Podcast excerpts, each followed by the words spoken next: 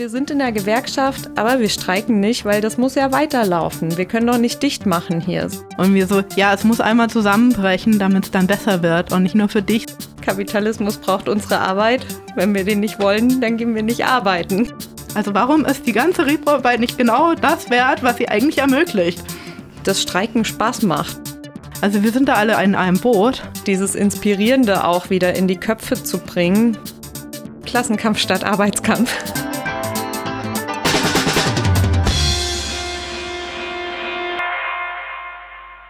Streikgespräche. Striking Stories. Eine Kooperation zwischen der AG Feministische Kämpfe der FOU Dresden und dem anarchistischen Hörfunk Dresden. Wir laden Streikende zum Gespräch. Wir wollen wissen, wie kam es zu eurem Streik? Wie organisiert ihr euch? Welche Erfahrungen habt ihr gemacht? Und was haben die mit patriarchalen Geschlechterverhältnissen zu tun? Was können wir als feministische Streikbewegung von euch lernen? Was haben unsere Streiks miteinander zu tun? Und können wir uns vielleicht verbünden? Ja, hallo und herzlich willkommen zur dritten Ausgabe von den Streikgesprächen der AG Feministische Kämpfe zusammen mit dem anarchistischen Hörfunk Dresden. Schön, dass ihr zuhört. Wir haben ein Thema, ein ziemlich, nicht mehr ganz, aber ziemlich aktuelles Thema. Das ist TV Stutt. Also es geht um den, die Forderung nach einem äh, Tarifvertrag für studentische Beschäftigte hauptsächlich an Unis oder Fachhochschulen, aber auch beispielsweise sind studentische Hilfskräfte bei den Dresdner Verkehrsbetrieben als StraßenbahnfahrerInnen angestellt. Also ein weites Feld. Und ähm, dabei geht es längst nicht mehr nur um Hilfstätigkeiten, sondern diese studentischen Hilfskräfte schaffen einen riesigen Teil der Arbeit an den Universitäten und Hochschulen weg und äh, immer mehr Studierende sind beschäftigt bei gleichbleibendem oder schrumpfendem Personal. Also kann man sagen, die studentischen Hilfskräfte und auch die wissenschaftlichen Hilfskräfte sind eigentlich eine billige Lösung für die Nicht-Ausfinanzierung der Universitäten und äh, man kann mit ihnen wunderbar den äh, Tarifvertrag der Länder unterlaufen, nachdem alle, die an der Uni angestellt sind, bezahlt werden. Es gibt ähm, eine äh, Studie Jung akademisch prekär, die drückt das noch ein bisschen anders aus. Auf Basis der zur Verfügung stehenden Datenlage ist davon auszugehen, dass der wachsende Mehraufwand, der insbesondere aus den gestiegenen Studierendenzahlen resultiert und die strukturelle Unterfinanzierung der Hochschulen durch billigere, nicht tariflich erfasste studentische Beschäftigte kompensiert wird. Also das ist ein außergewöhnlicher Arbeitskampf, der dort ähm, Ende 2023 geführt wurde, weil er sich eben nicht gegen ein Unternehmen richtet, sondern im Endeffekt ist hier der Staat der Gegner. Genauer die unterschiedlichen Landesregierungen bzw. Wissenschaftsministerien. 2023 gab es die Streiks im öffentlichen Dienst der Länder um den Tarifvertrag der Länder und in diesem Zuge wurde auch gestreikt dafür, dass die studentischen Hilfskräfte mit in, den, ähm, in diesen Tarifvertrag aufgenommen werden.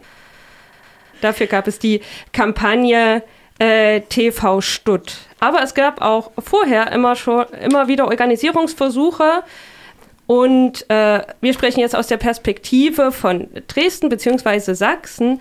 Aber beispielsweise gibt es in Berlin schon äh, den dritten Tarifvertrag für studentische Hilfskräfte. Den ersten gab es 1981 und deswegen haben wir auch einen äh, Gast aus Berlin hier im Studio. Und wir sind generell eine ganze Menge Leute im äh, Studio, ähm, die zu unterschiedlichen Zeitpunkten und in unterschiedlichen Positionen an der Uni beschäftigt waren. Und äh, stellt euch doch alle mal vor. Lisa, vielleicht fängst du an. genau, erstmal Hallo von mir auch. Hallo aus Berlin. Ich bin Lisa. Ich habe insgesamt sechs Jahre als studentische Beschäftigte an Hochschulen gearbeitet, in zwei verschiedenen Bundesländern. Bevor ich in Berlin gearbeitet habe, war ich äh, als studentische Beschäftigte in Rheinland-Pfalz. Und genau, ich war dann, als ich nach Berlin gekommen bin, äh, erstmal erstaunt, dass es überhaupt einen Tarifvertrag gibt. Und dann habe ich auch ziemlich schnell mitbekommen, dass der ziemlich schlecht gealtert ist und dass wir versuchen, den neu zu verhandeln und bin da irgendwie reingerutscht. Und äh, genau, bin seitdem sehr in Arbeitskämpfen drin und äh, freue mich, dass der Kampf weitergeht. Auch wenn ich selbst nicht mehr an der Uni arbeite gerade. Genau, ich bin äh, Nori. Ich bin letzten Herbst in der Streikwelle mit dabei gewesen, weil ich seit mehreren Jahren an der Uni als SHK beschäftigt bin. Genau, ähm, SHKs sind studentische Hilfskräfte ähm, es gibt auch noch WHKs, wissenschaftliche genau. Hilfskräfte. In, in anderen Bundesländern gibt es teilweise auch noch andere Abkürzungen. In Berlin, wir haben uns immer darauf fokussiert, dass wir studentische Beschäftigte sagen, weil wir sind ja eigentlich auch nicht nur Hilfskräfte. Also wenn ich ansehe, wer da den Betrieb mit am Laufen hält und teilweise auch wie qualifiziert eigentlich die Arbeit ist, die geleistet wird, haben wir eigentlich mhm. gesagt, okay, wir sagen einfach studentische Beschäftigte, das umgreift nämlich dann auch alle und mhm. wir lassen uns da auch nicht so abspalten zwischen, ah ja, okay, die machen höherwertige Tätigkeiten oder die nicht. Darauf können wir uns einigen. Sehr gut. ich habe mittlerweile zwei Jobs. Wieso zwei? Weil man von einem nicht leben kann. Ähm, das war früher ziemlich prekär mit so zwei Monatsanstellungen und vier bis fünf Jobs dann nebeneinander her. Und ich bin auch organisiert in der FAU und dann war uns so bewusst im Herbst, okay, irgendwie müssen wir da auch äh, mit reingehen und wenn schon mal in meiner Branche gestreikt wird, dann will ich das auch mitnehmen und genau, kann vielleicht auch ein bisschen da aus dieser Bewegung berichten. Okay, und mich kennt ihr schon, ich bin Anja aus der AG Feministische Kämpfe in der FAU Dresden.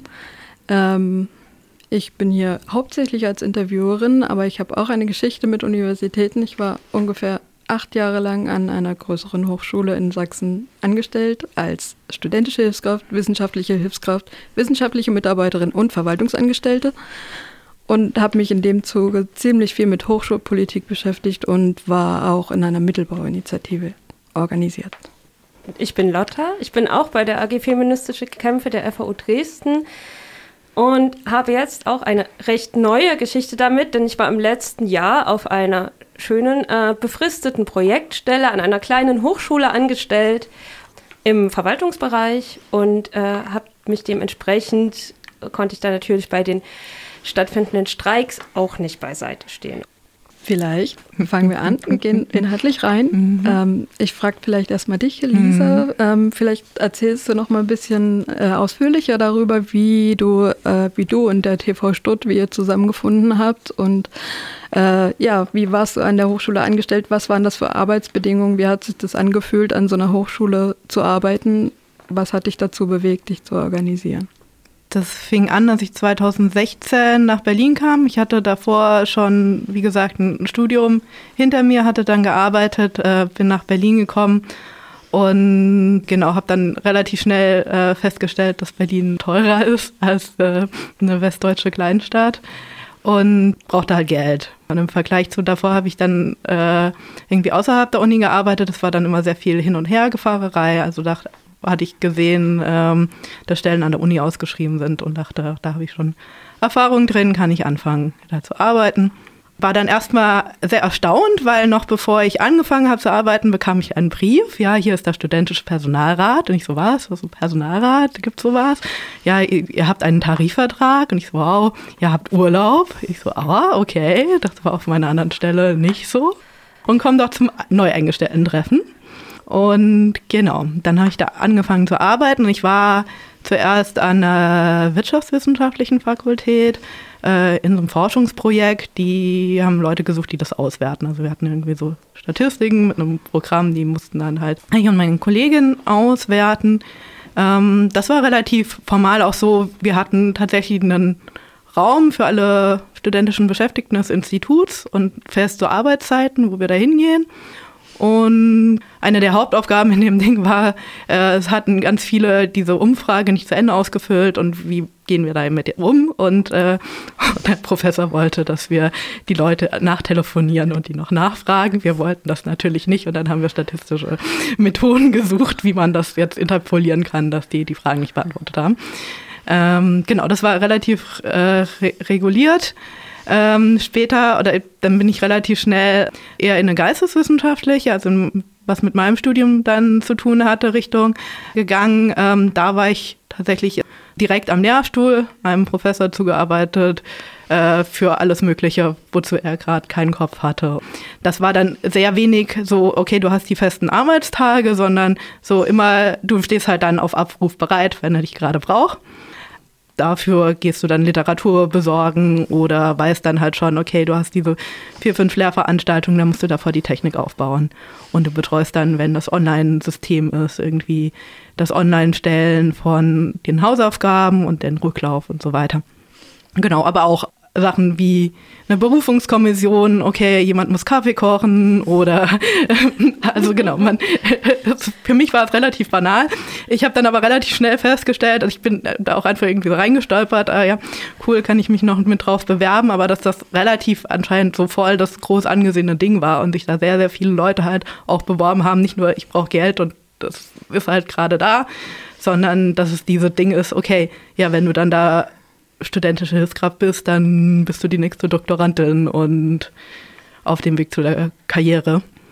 Ähm, dementsprechend war es aber halt krass, was für Aufgaben du eigentlich hattest. Also, das war halt sehr unterschiedlich sozusagen. Ähm, genau, und zu ähm, davor war ich halt tatsächlich so Mathematik-Tutorin, du korrigierst Aufgaben, Übungsaufgaben, hast deinen einen festen Termin in der Woche. Wenn du krank bist, musst du jemand finden, der das übernimmt. Dafür übernimmst du dann im nächsten, äh, in der nächsten Woche zwei. Und war ähm, also auch immer nur, okay, die, während der Vorlesungszeit bist du angestellt, in Semesterferien musst du dann gucken, wie du dich halt finanzierst.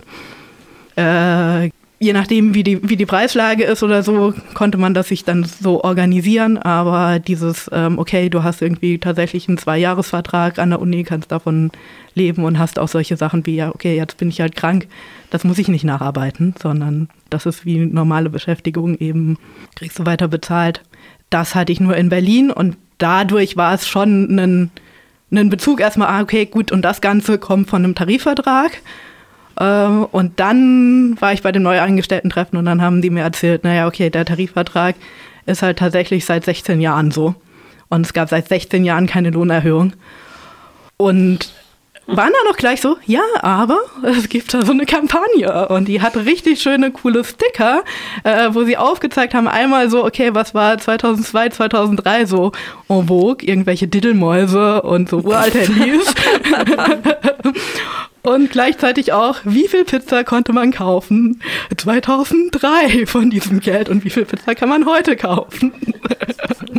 das hat mich sehr überzeugt. Und dann äh, bin ich sowohl, ähm, hatte ich mich aufstellen lassen für den studentischen Personalrat, äh, was, also man kann also durchaus auch Kritik an solchen Gremien ja haben, ähm, Personalratsgremien, aber was es für mich auf jeden Fall ermöglicht hat, mich überhaupt so lange während der Arbeitszeit auch mit den Themen zu beschäftigen, weil sonst hätte ich das nebenbei nicht einfach noch zusätzlich machen können. Und auch wenn im deutschen ähm, Tarifvertragsrecht und Streikrecht ja sehr getrennt wird zwischen so einem Personalrat oder Betriebsrat und den Gewerkschaften, die dann den Streik machen. Tatsächlich dadurch, dass wir alle sowohl die eine als auch die andere Rolle hatten, war das doch sehr zusammengedacht und so weiter. Ja, also was man halt immer noch beachten muss, man ist dann, dann natürlich, man studiert nebenbei noch. Der Prof, die Professorin, die einen ähm, prüft, ist dann noch gleichzeitig die Chefin. Das heißt, je nachdem muss man sich dann halt auch überlegen, was man halt anspricht oder nicht. Und man hat diese Doppelrolle und man hat halt auch diese Doppelbelastung. Und je nachdem, was man sozusagen möchte, hat man doch irgendwie rund um die Uhr, man steht bereit und hat da vielleicht auch irgendwie den Kopf dann damit beschäftigt, dass man da arbeitet. Ähm, es gibt natürlich also studentische Hilfskräfte oder studentische Beschäftigte, gibt es eine sehr, sehr breite Bandbreite, wie du zusammenarbeitest, ob du vereinzelt bist und eigentlich nur eher mit Pros und Mimis zu tun hast oder ob du ähm, genau so ein, dich einmal in der Woche mit den anderen Tutorinnen triffst und so weiter. Ähm, in Berlin gab es auch damals noch sehr viele studentische Hilfskräfte unter TV-Stud eben in diesen Bibliotheken, das was angesprochen wurde, dass man eigentlich versucht, damit den Tarifvertrag der Länder zu unterlaufen. Unis haben nicht so viel Geld, du hast Studis schön, äh, brauchen Geld, sind schön motiviert, haben meistens auch noch viel Fachwissen und so weiter. Keine Ahnung von Arbeitsrechten, denken, das ist super toll, dass sie das jetzt haben, um irgendwelche Arbeitserfahrungen zu sammeln. Und ähm, genau, die kannst du dann einstellen, musst du nicht regulär Beschäftigte ordentlich bezahlen und kannst dann der, damit den Unibetrieb aufrechterhalten. Aber vielleicht will Nori noch ein bisschen ergänzen von ihren Paralleljobs. Ähm, ja, du hast mir da sehr aus der Seele Mhm. gesprochen. Auch diese Mehrfachbelastung, darauf kommen wir dann ja vielleicht auch noch so zu sprechen, wenn es so ums Organizing und so geht, dass man schon merkt, Leute, die ein Studium haben und ein, zwei, drei SHK-Jobs haben und du quatschst sie an und sagst, hey, willst du noch was zusätzlich machen? Und dann sind sie einfach überfordert. Und ähm, ich meine, das normale Leben außerhalb von Lohnarbeit und Studium kommt ja auch noch dazu. Genau, und ich würde auch sagen, also diese Verwaltungsarbeiten haben ja extrem zugenommen. Also auch ich selber mache in meinen Jobs eigentlich soll ja diese wissenschaftliche Tätigkeit im Vordergrund stehen. Und ich mache eigentlich nur so Sekretariatsverwaltungszeug, Projektmanagement quasi, was eigentlich auch nicht der Regelung entspricht. Aber natürlich ist man auch froh, wenn man überhaupt eine gute Stelle hat, die dann auch mal ein Jahr ist und nicht eben nur auf ein Semester befristet. Genau. Ähm, ja, und es ist, glaube ich, genau in dieser Bandbreite von super prekär zu, hey, eigentlich lässt sich es irgendwie aushalten. Und das ist, glaube ich, auch so das Spannende an der Zielgruppe, was dann den Arbeitskampf angeht. Wenn wir dazu auch noch gleich kommen. Und das wesentliche Merkmal ist ja, dass die, dass die studentischen Hilfskräfte äh, oder dass die studentischen Beschäftigten eben auch an der Uni immatrikuliert sind als Studierende. Aber nicht unbedingt die wissenschaftlichen Hilfskräfte, also in Anführungszeichen jetzt. Das, weil das sind sozusagen, das sind die Leute, die nochmal einen Euro pro Stunde mehr verdienen, aber einen Hochschulabschluss haben. Also du kannst sozusagen mit einem Hochschulabschluss, und das ist egal, ob das ein Bachelor oder ein Master ist, auch als Hilfskraft beschäftigt werden, weil da bist du ja billiger. Genau, und das gibt es halt zum Beispiel auch in Berlin nicht. Das ist ausgeschlossen, wenn du schon einen Master oder Magisterdiplom hast, dann kannst du nicht mehr in dem Fach als studentische Beschäftigte arbeiten. Und das ist durch diesen Tarifvertrag ausgeschlossen. Also Das ist tatsächlich durch das Hochschulgesetz, aber natürlich auch eigentlich von der Tarifbewegung getragen ähm, worden. Also das ist jetzt nicht einfach vom Himmel gefallen. Jetzt nicht unsere, sondern schon die davor. Aber genau, das sind eigentlich die Kämpfe, die man auch angehen muss. Ja. Okay, und dieser Tarifvertrag ist auch nicht vom Himmel gefallen, sondern äh, wurde erkämpft. Einerseits hat der in Berlin eine lange Vorgeschichte, auf die wir vielleicht später nach eingehen oder jetzt. Ja, vielleicht kann Lisa uns das ja mal in Kürze zusammenfassen. Äh, ne, ist ein bisschen immer die Frage, wo man, wo man anfängt oder so. Man kann halt mit den 68er anfangen, auch wenn da noch kein Tarifvertrag war. Ja, die 68er-Bewegung hatte dann in Berlin auch, ich meine, du bist insgesamt politisiert, dann sind die natürlich auch politisiert an ihrem Arbeitsplatz, haben dann äh, erkämpft, dass sie diese studentische Personalräte haben, parallel zu den Personalräten der Angestellten und Beamten. Und ähm, genau, und dass es insgesamt halt tatsächlich relativ gute Bedingungen gab, auch mit teilweise unbefristeten Verträgen und 1000 Mark im Monat. Und ähm, 81 hat man dann so langsam gemerkt, okay, wir haben jetzt irgendwie jetzt relativ, also die Unis sind zu so Massenuniversitäten ähm, aufgewachsen. Wir haben jetzt relativ viel studentische Beschäftigte, aber natürlich auch viel so Konkurrenz und so weiter. Und es gibt so ein Ding von, ja, okay, Politik muss sparen, die Unis müssen sparen. Wir fangen an, halt an, das anzugreifen. Und dann haben wir gesagt, okay, wir wollen das jetzt irgendwie fest haben, wir wollen das schriftlich haben. Und was gibt es da für einen Tarifvertrag? Wir haben es 81 den ersten Tarifvertrag und der wurde dann 86 von einem Wissenschaftssenator, der so richtig auf Kürzung und Krawall war, äh, wollte radikal das kürzen und anlinksen. Und ähm, ja, manchmal ist es ganz gut, wenn man einen sehr einfach einen Arschloch als Gegner hat. er hat nämlich nicht nur die studentischen Hilfsbeschäftigten gegen sich aufgebracht, sondern eigentlich die, die gesamte Unilandschaft die Studios. Und dann gab es einen Riesenstreik. Also das ist immer noch so dieses Ding von, okay, da waren 10.000, 20.000 Menschen auf der Straße. Und es war eher so ein Verteidigungsstreik, aber es war halt tatsächlich, okay, wir haben uns diesen Tarifvertrag mit abgekämpft.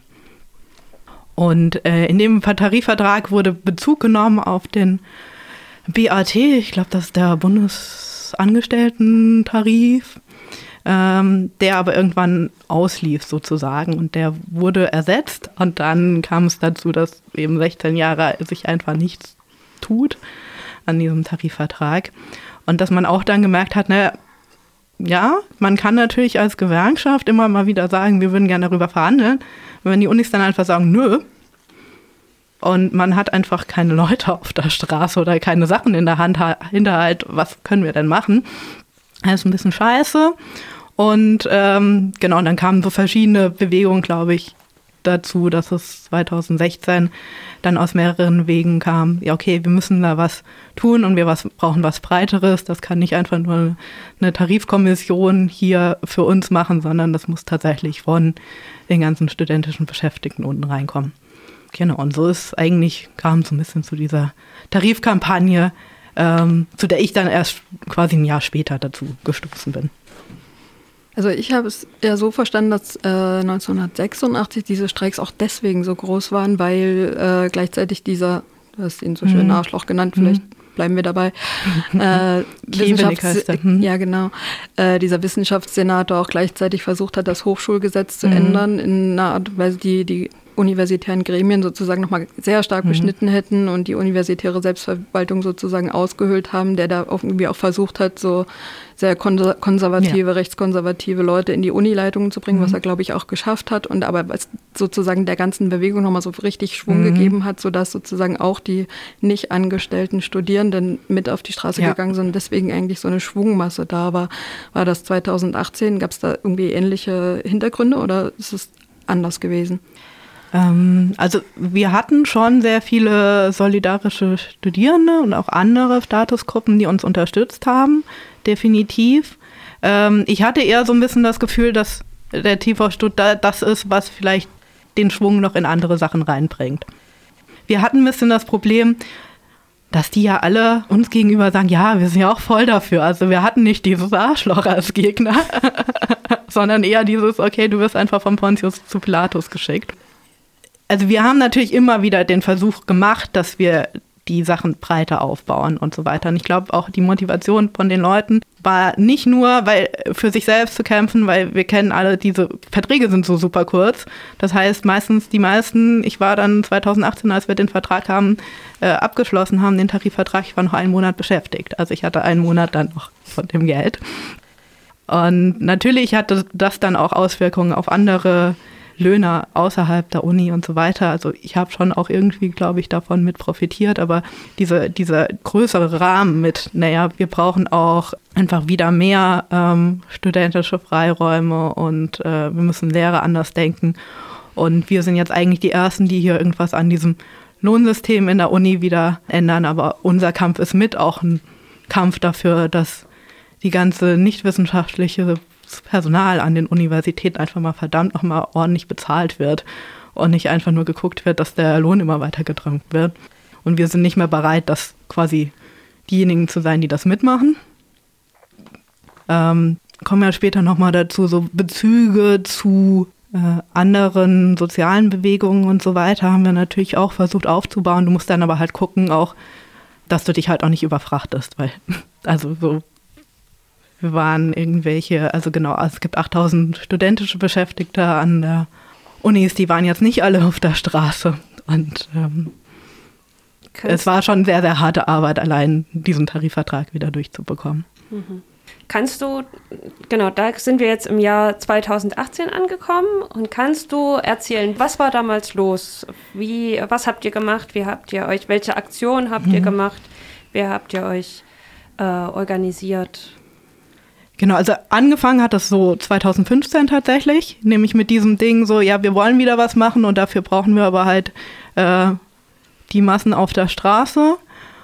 Und dafür wurde, wurde erstmal eine Umfrage gestellt. Und ähm, wir hatten später auch noch mal ein paar Umfragen.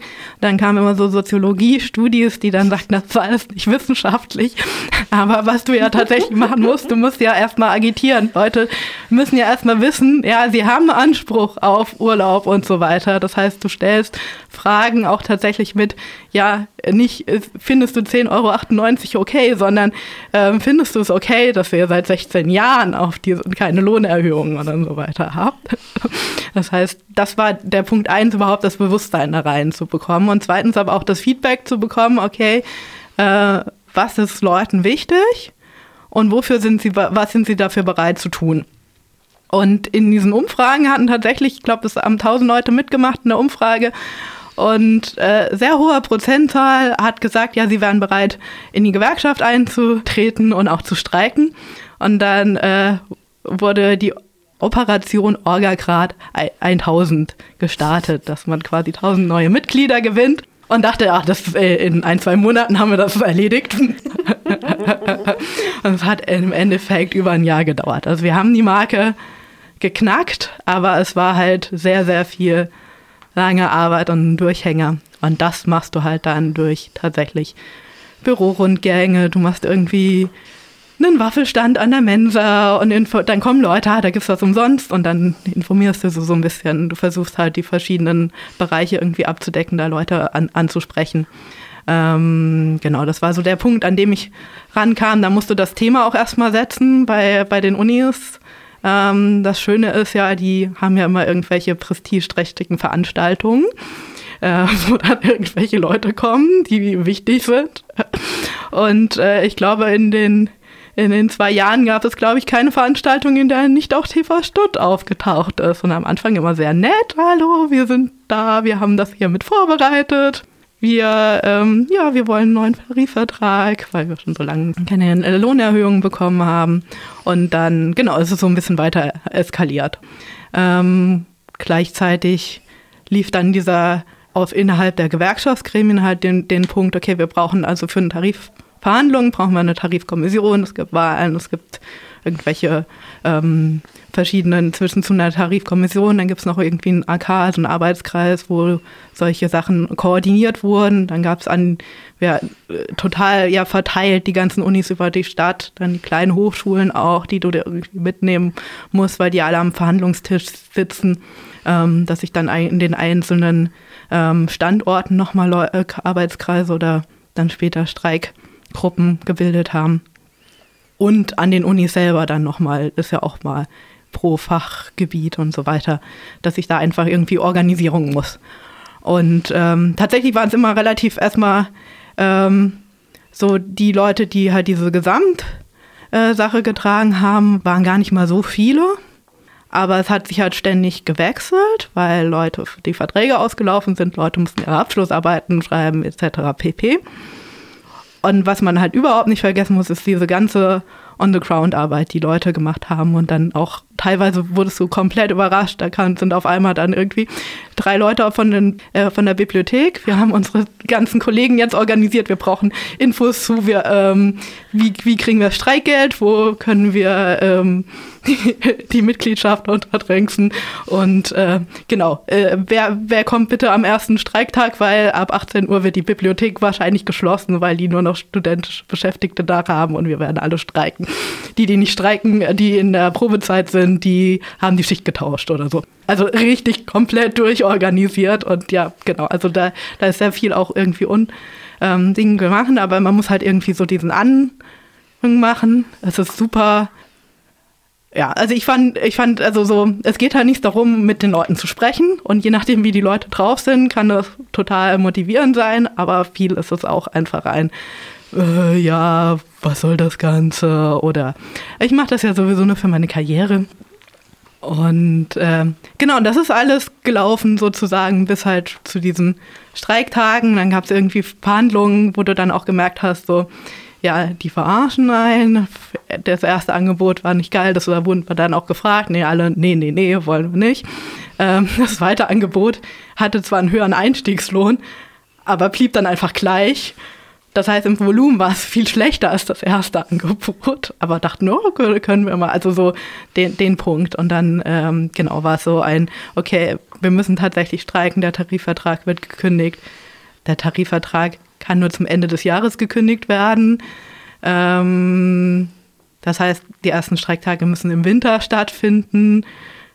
Richtig scheiße. Den neuen Tarifvertrag, wir haben geguckt, dass der irgendwie ausläuft, wenn man irgendwie im Sommer oder so dann äh, zu kündigen ist. Und äh, genau, und dann, dann tatsächlich der, der erste Streiktag. Und es waren irgendwie über 1300 Menschen auf dem Webelplatz da und es ist super viel gelaufen. Und ähm, äh, wir haben uns so langsam herangetastet, was das heißt zu streiken. Ähm, und wurden auch radikaler in den Aktionen, die wir eben sozusagen gemacht haben. Und ähm, Immer wieder kamen parallel noch irgendwelche Tarifverhandlungsversuche oder Diskussionen innerhalb von der Tarifkommission, was man machen kann. Und äh, es gab auch nochmal eine tatsächlich so eine große Streikversammlung, wo dann auch alle darüber diskutieren konnten, okay, was, welche Optionen haben wir, was möchten wir weitermachen. Und da wurde sehr, sehr übereinstimmend gesagt, na, wir machen also während den Semesterferien können wir nicht viel machen, aber wir sammeln jetzt unsere Kraft und im Sommersemester, schönes Wetter, dann geht's los. Dann sind wir nicht nur einzelne Streiktage, die studentische Beschäftigte meistens dann irgendwie nacharbeiten müssen am nächsten Tag, sondern halt wochenweise. Und das äh, lief dann auch erstmal so langsam an und führte dann dazu, nachdem die Unis nicht eingesehen haben, dass wir dann im Mai erstmal zwei Wochen und dann jeweils nochmal wochenweise verlängert haben. Und im Endeffekt vier Wochen am Stück gestreikt haben bei der Langen Nacht der Wissenschaft, wo wir davor immer mal auch nur so, hallo, wir sind die und die, wir wollen das und das und wir kriegen Applaus, äh, jetzt gesagt haben, okay, es gibt den Science Slam, das große Event des Jahres, wir gehen auf die Bühne, wenn sie nicht kommen mit einem schriftlichen Angebot, gehen wir da nicht weg. Und diese Veranstaltung findet nicht statt. Und das haben wir tatsächlich durchgezogen. Dann waren wir auf einmal natürlich nicht mehr die, ah, die Netten, die alle so, sondern kriegst ganz schön Pfiffe, weil das sind Leute, die haben für Eintritt bezahlt und so weiter. Aber es war halt so ein auch, wo die Unis sehen, okay, hier ihre ganzen Prestigeveranstaltungen finden halt einfach nicht statt. Und äh, genau, zusätzlich zu Demos, dezentralen Aktionen, die, die stattfanden, ähm, hat sich das eben so weiter aufgespielt. Und am Schluss war es tatsächlich so, dass wir nach der letzten Demo dann auch an der TU das Audimax besetzt hatten. Und tatsächlich an dem Wochenende, das kann natürlich reiner Zufall sein, gab es äh, dann einen Durchbruch in den Tarifverhandlungen, beziehungsweise da haben wir lang genug denen auf die Nerven gegangen, dass der Sekretär für Wissenschaft in Vertretung vom Wissenschaftssenator, das auch äh, gleichzeitig der regierende Bürgermeister war, äh, sich eingeschaltet hat, gesagt so, okay, liebe Hochschulen, ihr müsst zurück an den Verhandlungstisch, ich habe hier eine Idee, wie wir das machen, bla bla bla. Genau, und dann kam die, die TVL-Ankopplung, für die wir gestreikt haben, äh, endlich auf den Tisch, wo, wogegen sie sich die ganze Zeit gewehrt haben, unter dem Hinblick, also genau, wir wollten halt nicht, dass es weiterhin ähm, nochmal dazu kommt, dass man 16 Jahre ohne Lohnerhöhung dahin hängt, dass wir äh, alleine streiken müssen, sondern wir wollten mit allen Universitätsbeschäftigten streiken. Und daher kam der Wunsch nach der Ankopplung an den Tarifvertrag der Länder, die, äh, das Argument der Uni war, oh, ja, wir wissen ja nicht, wie sich das entwickelt, ob wir dann das Geld haben oder nicht. Genau. Und dann gab es den Durchbruch und, oder zumindest es gab ein, ein Ergebnis. Ähm, und dann wurde, wurden wir relativ äh, hart auf den Boden der Tatsachen gemacht, dass der Streik wurde sofort abgebrochen. Es gab dann zwar nochmal eine Befragung dazu, ob wir das halt weitermachen wollen oder nicht, aber Leute mussten halt wieder zurückarbeiten, nachdem sie vier Wochen lang auf komplett anderem Dings waren. Auf, äh, ja, uns gehört die Uni, wir können halt hier, wir haben, also wirklich, also so, teilweise haben Leute, die gesagt haben, naja, okay, mein Tutorium, äh, ich kann es nicht ganz aufgeben, aber ich mache das hier jetzt öffentlich für alle und die erste halbe Stunde geht eigentlich hauptsächlich darum, warum wir jetzt kämpfen und was hier eigentlich zu tun ist.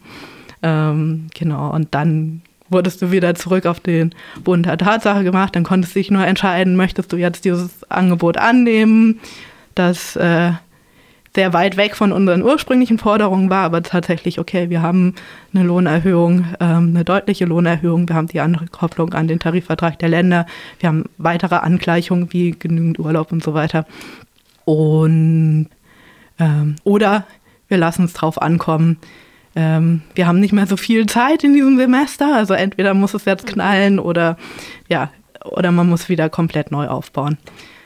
Und da war, glaube ich, auch der, der Punkt, und das ist auch so eine Sache, die man viel in solchen Sachen, wo du eher im Reproarbeit bist, äh, die Frage, ob man Klausuren bestreiken kann oder nicht. Kann man Leute, für die man das macht, oder kann man auch während der Klausurphase den Leuten das Tutorium vorenthalten? Ähm, und da waren welche, die sehr stark davon überzeugt waren. Ich meine, das ist ein sehr großes auch äh, Machtpotenzial eigentlich, aber umgekehrt auch genügend Leute, die zu Recht auch Skrupel hatten davor, das zu tun. Und dadurch kam es dann so, dass zumindest die Mehrheit den Tarifvertrag dann angenommen hatten. Ich habe noch eine Frage. Ja, klar. Ähm, du hast jetzt ganz viel über diese Ankopplung an den Tarifvertrag mhm. der Länder gesprochen. Und A, würde ich dich, glaube ich, gerne nochmal bitten, uns zu erklären, was das bedeutet. Mhm. Und dann hatte ich so, als ich mir diese ganze Geschichte angeguckt habe, so seit den 80ern irgendwie das Gefühl, dass so nach 1981 irgendwie diese, diese Tarifkämpfe in Berlin eigentlich schon so ein krasser Abwehrkampf eigentlich sind. Mhm. Also so ein eigentlich nur so dafür kämpfen, diesen Tarifvertrag nicht wieder zu verlieren. Und ich hatte auch das Gefühl, dass es unter anderem was damit zu tun hat, dass Berlin da halt so alleine ist mit diesem Tarifvertrag. Mhm. Und das, ne, mhm. und das ist ja sozusagen was, was jetzt 2023 ja, ja ähm, in dieser TV-Stutt-Kampagne irgendwie auch wichtig war, sozusagen diesen TV-Stutt, was ja eigentlich 86 schon irgendwie ein Ziel war, den auf andere Bundesländer, damals noch westdeutsche Bundesländer zu übertragen. Ähm, und ich frage mich, ob das nicht tatsächlich auch für den Berliner Tarifvertrag immer noch super wichtig ist, dass da andere Bundesländer oder möglicherweise auch der Bund mhm. nachziehen, um diesen, diese Prekarität daraus zu nehmen, mhm. weil ja in der 86 ist man am Ende mit irgendwie wen, also weniger als 10 Prozent Kürzungen mhm. rausgegangen und hat das als Erfolg mhm. gefeiert, weil es vorher 40 Prozent Kürzungen mhm. waren. Ähm, und dann ist 18 Jahre lang nichts passiert oder so. Nee, noch mehr, 22 mhm. Jahre, mhm. bis der nächste Tarifvertrag verhandelt wurde. Und das, also diese ganze Geschichte ist super, prekär eigentlich, so von, wenn man sich das so von heute anguckt. Magst du dazu noch mal ja, was sagen? Genau, also zunächst, wir hatten ja quasi nur Berlin als ähm, als Gegner. Das heißt, die Berliner Hochschulen, äh, vertreten vom kommunalen Arbeitgeberverband, äh, saßen am Verhandlungstisch. Und da ging es tatsächlich nur um diesen TV Sturt, den Tarifvertrag für studentische Beschäftigte in Berlin. Und ähm, der hat eben im Abschnitt für Lohn äh, die Sache, dass wir die durchschnittliche Prozentzahl, die sich der, die Tabellenentgelte vom TVL verändern, auf den TV-Stot umgelegt werden. Da, und dadurch gibt es eine 1 zu 1 Beziehung, das heißt, wir können auch mit zu diesen Streiks aufgerufen werden. Ähm, Punkt, der uns jetzt auf die Füße fällt, ist, dass im Moment sehr viel mit Einmalzahlungen gemacht werden und Inflationsausgleichsprämie etc. Äh, das ist ausgeschlossen. Das kommt nicht da drauf. Das heißt, wir müssen sehr lange warten, bis da wieder irgendwas kommt. Genau, also dieses Ding so, wir wollen nicht die Einzigen bleiben oder das hier soll auch irgendwie ein Leuchtturm werden für andere. Das war sehr, sehr stark auch in der Kampagne.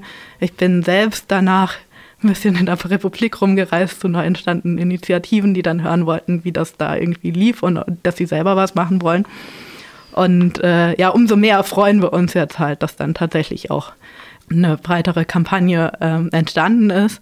Und es ist eigentlich super wichtig, dass das halt nicht nur dann ein ein Bundesland sagt, ja, wir haben da so ein bisschen Probleme mit unseren studentischen Beschäftigten, sondern äh, dass alle Finanzminister da am Tisch sagen, ja, hey, wir müssen da was machen, sonst rennen die mir hier die Bude rein. Und ähm, das hatte ich gehofft, dass da so ein bisschen mehr Bewegung ist, dass das so ein bisschen umkippt. Das hat diesmal leider noch nicht geklappt. Vielleicht äh, kann dann Nori nochmal von ihren Eindrücken als tatsächlich äh, Betroffene dazu sagen. Aber das ist definitiv eine der Sachen, die man bohren muss. Muss halt aber auch sagen, ich meine, für uns war es schon mega anstrengend, weil es so verteilt war. In Flächenbundesländern ist es nochmal viel, viel anstrengender. Also tatsächlich Hamburg, Bremen, die waren schon relativ gut dann organisiert, haben da auch schon ein paar ähm, Etappenziele erreicht. Aber so von 0 auf 100 in Flächenbundesländern auch, ähm, was man auch unbedingt beachten muss. Dadurch, dass wir überhaupt diese, es gibt eine Mindeststundenanzahl, es gibt eine Vertragsdauer und so weiter, hast du A, überhaupt erstmal die Möglichkeit, äh, an sowas wie eine langfristige Organisierung zu denken und B, es ist auch ein anderes äh, Publikum, die sich überhaupt den Job leisten können. Also die anderen, das sind mhm. oft Leute, die das halt wirklich so ein bisschen mehr wegen der Karriere machen. Die sind vielleicht nicht so bereit, dann darum dafür zu streiken. Und die können mit ihren fünf Stunden auch nicht so viel Schaden anrichten, wie Leute, die 20 Stunden die Woche da arbeiten. Und ähm, genau, das heißt, man muss das auch so ein bisschen beides zusammen denken. Und äh, das ist vielleicht der einzige Lichtblick von dem Verhandlungsergebnis, das es gab, dass es sowas wie eine Mindestvertragslaufzeit jetzt festgelegt wird. Ich hätte dir nämlich jetzt auch die Frage gestellt, so wie du das jetzt erlebt hast 2023 und was, was euch vielleicht auch so ein bisschen verhindert, behindert hat an der Organisierung oder was so das Problem war. Warum es jetzt doch, doch in meinem Eindruck zumindest recht klein geblieben ist. Also Genau, es wird ja auch immer darauf hingewiesen, dass es so das erste Mal so eine bundesweite Streikbewegung war und dadurch sah das, finde ich, für manche Leute ziemlich groß aus. Für mich persönlich war ich schon, naja, desillusioniert. Also an der Uni, an der ich auch studiere und arbeite, sind 9000 Beschäftigte und ich will nicht sagen, wie viele von denen gestreikt haben, aber es waren sehr, sehr wenige leider, obwohl auch viel mehr gesagt hatten, dass sie streikbereit sind. Ähm, und ja, also es war sozusagen, ich würde es schon als mit den ersten Schritt bezeichnen wahrscheinlich, ähm, so als bundesweite Bewegung oder auch in Dresden so. Die Bewegung ist eben aus dem Nichts, hat sich diese Ortsgruppe gegründet, ähm, die da wirklich total viele Kapazitäten und Energie reingesteckt hat und natürlich aber trotzdem an der Uni mit 30.000 Leuten, organisier da mal mit fünf Menschen, die regelmäßig zum Plenum kommen und vielleicht noch fünf Leuten, die einmal aller zwei Monate zum Plenum kommen. Ähm, genau, das ist auf jeden Fall diese Kapazitätenfrage, wie auch Lisa das beschrieben hat. Du musst so viel Arbeit ins Klinkenputzen stecken und in Gespräche, wenn überhaupt Leute zu Gesprächen bereit sind. Ne? Die meisten Studis sind ja sehr gestresst und dazu auch noch gleichgültig. Das ist eine schlechte Voraussetzung fürs Organizing. Und dann machst du das und dann sind die fünf Leute aber auch fertig. Und zwei von denen sind vielleicht auch noch ehrenamtlich dann bei Verdi und GEW unterwegs und haben sowieso einen vollen Schreibtisch. Das heißt, ähm, das war auf jeden Fall, glaube ich, so mit das größte Problem, wo kommen diese Kapazitäten her? Wo kommen die Leute her, die die Menschen ansprechen? Wo kommen die Leute her, die Bürorundgänge machen und ähm, sich eben auch nicht zu schade sind, da dem Menschen immer wieder und wieder auf den Leim zu gehen und vielleicht eben auch mal einen Pfiff auszuhalten, der total unberechtigt ist, aber wo es dann heißt hier, ähm, wer hier gewerkschaftlich am Arbeitsplatz ähm, organisiert und unterwegs ist, ähm, macht sich strafbar. Also sowas gab es dann auch, ne? Also auch diese Desinformation, die dann viel stattfindet. Ähm, wir wollten eigentlich auch ähm, solidarisch auch mit den Arbeiterinnen in der Kantine streiken. Ähm, denen wurde gesagt, nö, ist nicht eure Runde. Ähm, ihr bleibt mal schön in der Kantine und arbeitet weiter. Und natürlich, du, du weißt es nicht und denkst dir, naja gut, bevor es noch Ärger gibt und organisiert sind wir auch nicht, ähm, dann streike ich mal lieber nicht. Ja, ganz viel auch die Schwierigkeit, dass Leute Angst haben, dass der Betrieb stillsteht. Ich hatte Gespräche mit Menschen, die in der Bibliothek arbeiten. Als du von der, der Bibliothek erzählt hast, dieser hatte ich Gänsehaut. Ähm, bei mir lief das anders. Da hieß es, ja, wir sind in der Gewerkschaft, aber wir streiken nicht, weil das muss ja weiterlaufen. Wir können doch nicht dicht machen hier. So, ne? die, die Menschen müssen doch studieren nebenbei noch. Also, so nach, also ich habe so schon das Gefühl, immer dieses. Ähm, Führen eines Arbeitskampfes darf schon sein und da gibt es auch irgendwie Akzeptanz, so solange nichts irgendwie betroffen ist davon. Ne? also genau. Ähm, das war auf jeden Fall so eine niederschmetternde Sache und auch ähm, viele Menschen haben die Forderungen nicht verstanden, fanden die Forderungen sind zu hoch und werden sowieso niemals, ähm, also denen wird nicht nachgekommen und auch zum Beispiel mit dieser Mindestvertragslaufzeit. Ich finde es auch richtig gut, wer schon mal mehrere zwei, vier Monatsjobs hatte, weiß, wie beschissen das ist, sich immer wieder zu bewerben und nicht zu wissen, wie du über die Runden kommst. Und manche Leute meinten aber, nee, ähm, das ist eine total falsche Forderung, weil dann werden eben gar keine SAK-Stellen mehr ausgegeben, wenn die eben nur welche brauchen für vier Monate oder so. Und dass wir letztendlich sozusagen unseren Kolleginnen schaden mit unseren Forderungen. Und das waren auch studentisch Beschäftigte teilweise, ne? die also, da muss man natürlich auch ehrlich sagen, mit, mit einer liberalen, neoliberalen Argumentation kommst du da nicht weiter im Organizing. So, da kann man, also, wir haben dann auch irgendwann gesagt, okay, wir führen lange Gespräche mit den Leuten, die überhaupt erstmal irgendwie so, so eine, eine Grundoffenheit haben und nicht nur daran denken, dass hier dieser Apparat am Leben gehalten werden muss. Ja, Prestige-Jobs äh, auf jeden Fall, das ist auch ein großes Problem. Ähm, und an sich auch, also zumindest in unserer Stadt, auch an der Uni ist eben auch hochschulpolitisch oder an sich, es ist schon einfach ziemlich schwierig, überhaupt was so anzustoßen. Ähm, und wenn es dann auch noch um Arbeitskampf geht, wo viele, naja, eher so ermüdet wegschauen oder weghören, dann stehen deine Karten eben dementsprechend schlecht. Ähm, Genau, und natürlich auch das Bewusstsein von Studierenden, ich mache das sowieso nur noch zwei Monate. Oder sich überhaupt nicht als, als Arbeiterin zum Beispiel zu sehen, weil man ist ja eigentlich potenziell Akademikerin. Ähm, und da noch so eine, in so einer ganz großen Illusionierung zu leben, wie toll das ist, an der Uni Karriere zu machen und dann im Lebenslauf die Stellen vorzuweisen, ist ein, auf jeden Fall ein riesiges Problem. Und auch so ja, so eine Einstellungsfrage. Natürlich, wenn du es so siehst, dann bist du zufrieden mit deinem Mindestlohn und machst irgendwie die Arbeit und bist ja sowieso weg. Und dann bekommt man auf einmal als ähm, studentisch Beschäftigte ähm, mehr Rückhalt von dem Vorgesetzten tatsächlich als von den Kolleginnen. Und ich glaube schon, dass es daran liegt, dass die Vorgesetzten da auch gar nicht so illusioniert mehr sind, sondern einfach selber auch gefrustet sind, wie es läuft, selber irgendwie genau diese Erfahrungen gemacht haben und dadurch dann auch das mehr gut gehießen haben als so einige Kolleginnen, mit denen ich gequatscht habe. Ich finde, Nori, du hast so schön zusammengefasst damit, warum es eigentlich so schwer ist, sich in diesem Bereich zu organisieren oder so ganz eben ganz viele äh, Argumente, die dort äh, gebracht werden und einem entgegengehalten werden. Wie kann man denn, also wie habt, seid ihr dann äh, dem, was euch da entgegengekommen ist, begegnet oder auch ihr, Lisa? Weil mhm. ich denke mal, du mhm. kennst diese, also ja. es wird wahrscheinlich nicht anders in Berlin gewesen sein oder nicht viel anders. Genau, also klar, du hast dadurch, dass du schon mal auf was aufbauen konntest und dadurch, dass halt Leute das schon, dieses ganze Klinkenputzen schon mal ein Jahr vor mir gemacht haben, war es schon auch oft so, ja, habt ihr schon von TV Stütt gehört? Ja, ja, wir sind schon alle irgendwie organisiert oder so.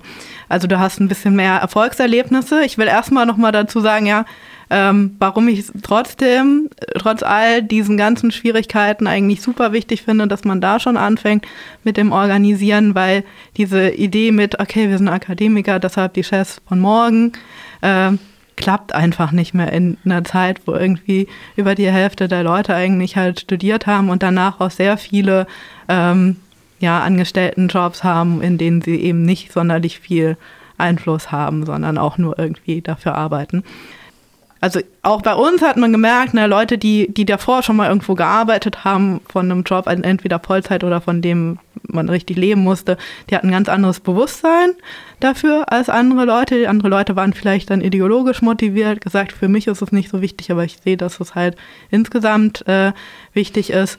Aber wenn man halt wirklich schafft zu gucken, was ist den Leuten denn eigentlich wichtig und dann zu sehen, okay, da kommen wir eigentlich, also wir sind da alle in einem Boot und eure Vorstellung davon, okay, ich bin einfach so gut und dann kann ich, kann ich, bin ich besser als ihr und so weiter, das wird relativ schnell ähm, an den Punkt kommen, dass man da zuhört, okay, was ist, was ist eigentlich der Punkt, den die Leute interessiert oder wo man sie kriegen kann. Und dann aber gleichzeitig auch dazu sagt, ja, okay, und das wird alles kommen an Gegenargumenten. So. Und das sind die Gründe, warum wir das finden, dass das nicht stimmt. Oder das sind eigentlich die Sachen so, weil, weil, die, weil die Argumente von Arbeitgebern, von Bossen sind immer gleich. Es ist kein Geld da, es werden dann weniger Stellen sein, wir werden zumachen, wie könnt ihr euch überhaupt wagen und die armen Leute, die darunter zu leiden haben. Und äh, das haben alle gesagt, obwohl danach sehr, sehr viel mehr möglich war als davor.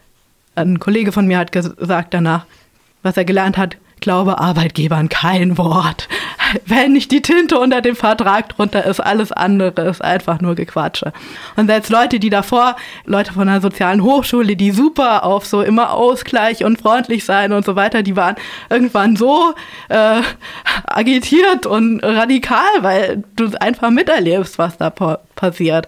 Aber man muss sich halt auf der einen Seite, man muss sich sehr, sehr lange Zeit geben und man muss dann auch eine Gewerkschaft haben, die das halt mit unterstützt, diesen Kampf und diese, diese Begleitung, dass man halt sich auch radikalisieren kann zu einem gewissen Maße und ähm, dass es halt so Hand in Hand geht, dass man sieht, ja, nicht, weil hier, also es haben sich Leute echt super Mühe gemacht gegenüber alle Widerstände und wurden dann zwischen einem, ja, ja, wir kämpfen bis äh, zum Umfallen und dann, ah ja, wir haben jetzt euch unter den Tisch fallen lassen. Das geht halt immer super schnell. Und dass man da irgendwie schafft zu sehen, okay, ja, das ist jetzt gerade unsere, unsere Machtbasis, wir können jetzt das erreichen oder halt dann in die Leute nochmal zurücklegen, okay, wenn wir jetzt was brauchen, müssen wir das und so äh, machen. Genau. Und dann versuchen, klar, manche, manche Leute kriegst du bei den Studis vielleicht noch ideologisch, andere einfach die, die Eigeninteressen, was ist eigentlich dieses Ding. Und da dann durch die Erfahrung, die man macht, und das macht man selbst wenn die Kampagne noch nicht so groß ist, einfach dieses, okay, du hast überhaupt erstmal dieses Gemeinschaftsgefühl, du bist da nicht alleine, hast super viele studentischen Beschäftigten, du bist da irgendwie super vereinzelt und denkst manchmal auch, vielleicht bin ja nur ich das, die das Problem hat oder so. Und die, dieser Austausch erstmal zu sagen und dann langsam irgendwie darauf aufbauen. Da habe ich Hoffnung, äh, dass sich die Leute jetzt nicht alle komplett demotivieren lassen von der Erfahrung oder dass halt dann irgendwie nochmal neue Leute draufkommen, die das irgendwie angehen. Ähm, genau, und dass ich das denke, dass es halt eben nicht nur für die Situation an den Unis, sondern auch, wie ich, super viele von den 2018er arbeiten nicht mal an Unis, aber wir nehmen diese Erfahrung ja mit in die anderen Jobs und du bist schon von Anfang an, weißt du, das merke ich auch immer wieder, wenn ich jetzt andere Arbeitskörper unterstütze, die Leute, wenn du einen neuen Job annimmst, du bist ganz anders drauf erstmal. Okay, ich informiere mich dazu, wie, wie auf welchen Lohn habe ich Anrecht, auf welche Urlaubssachen und so weiter. Und das macht schon super viel was, wenn du die Leute jetzt einfach verteilt hast in ganz viele andere unterschiedliche Bereiche. Genau, das kann man halt eigentlich tatsächlich nur mit so einer Streikbewegung. Ja, vielleicht ist das ein Stichwort, oder? Wir versuchen ja auch seit mittlerweile sechs Jahren oder so eine feministische Streikbewegung groß zu machen und scheitern seit sechs Jahren daran. Und irgendwie scheinen es mir ja gerade so richtig große Parallelen zu geben. Ne? Also, dass so diese, diese Vereinzelung an verschiedenen Hochschulen, in den Hochschulen, an verschiedenen Instituten und Fakultäten und da wieder irgendwie große Abhängigkeiten von Chefinnen oder nicht und wie auch immer. Ne? Und letztlich ist das ja wenn wir als Feministinnen mit anderen Feministinnen reden, oft genauso, ne, dann sind wir alleine in einem Betrieb oder also was bringt es dann zu streiken, weil ich kann nicht alleine irgendwas bestreiken, sondern ich brauche halt sozusagen die Masse dafür oder die Masse meiner Kolleginnen oder zumindest eine relevante Menge. Ja, genau, welche Erfahrung, also welche Erfahrung könnte man vielleicht äh, da auch übertragen, ne? Es, es, genau, wo es auch eben diverser ist, also was ich schon äh, mitgenommen habe, äh, was du meintest, Lisa, dass es eben auch eine Erzählung, eine Forderung, was, was, oder nicht eine Erzählung, sondern halt eine konkrete Forderung, was, äh, was brauchen wir eigentlich, ne? was, was wollen wir fordern, was wollen wir durchsetzen. Aber vielleicht gibt es auch noch mehr, was man von der TV-Stutt-Kampagne und von der Streikbewegung dort lernen kann. Mhm.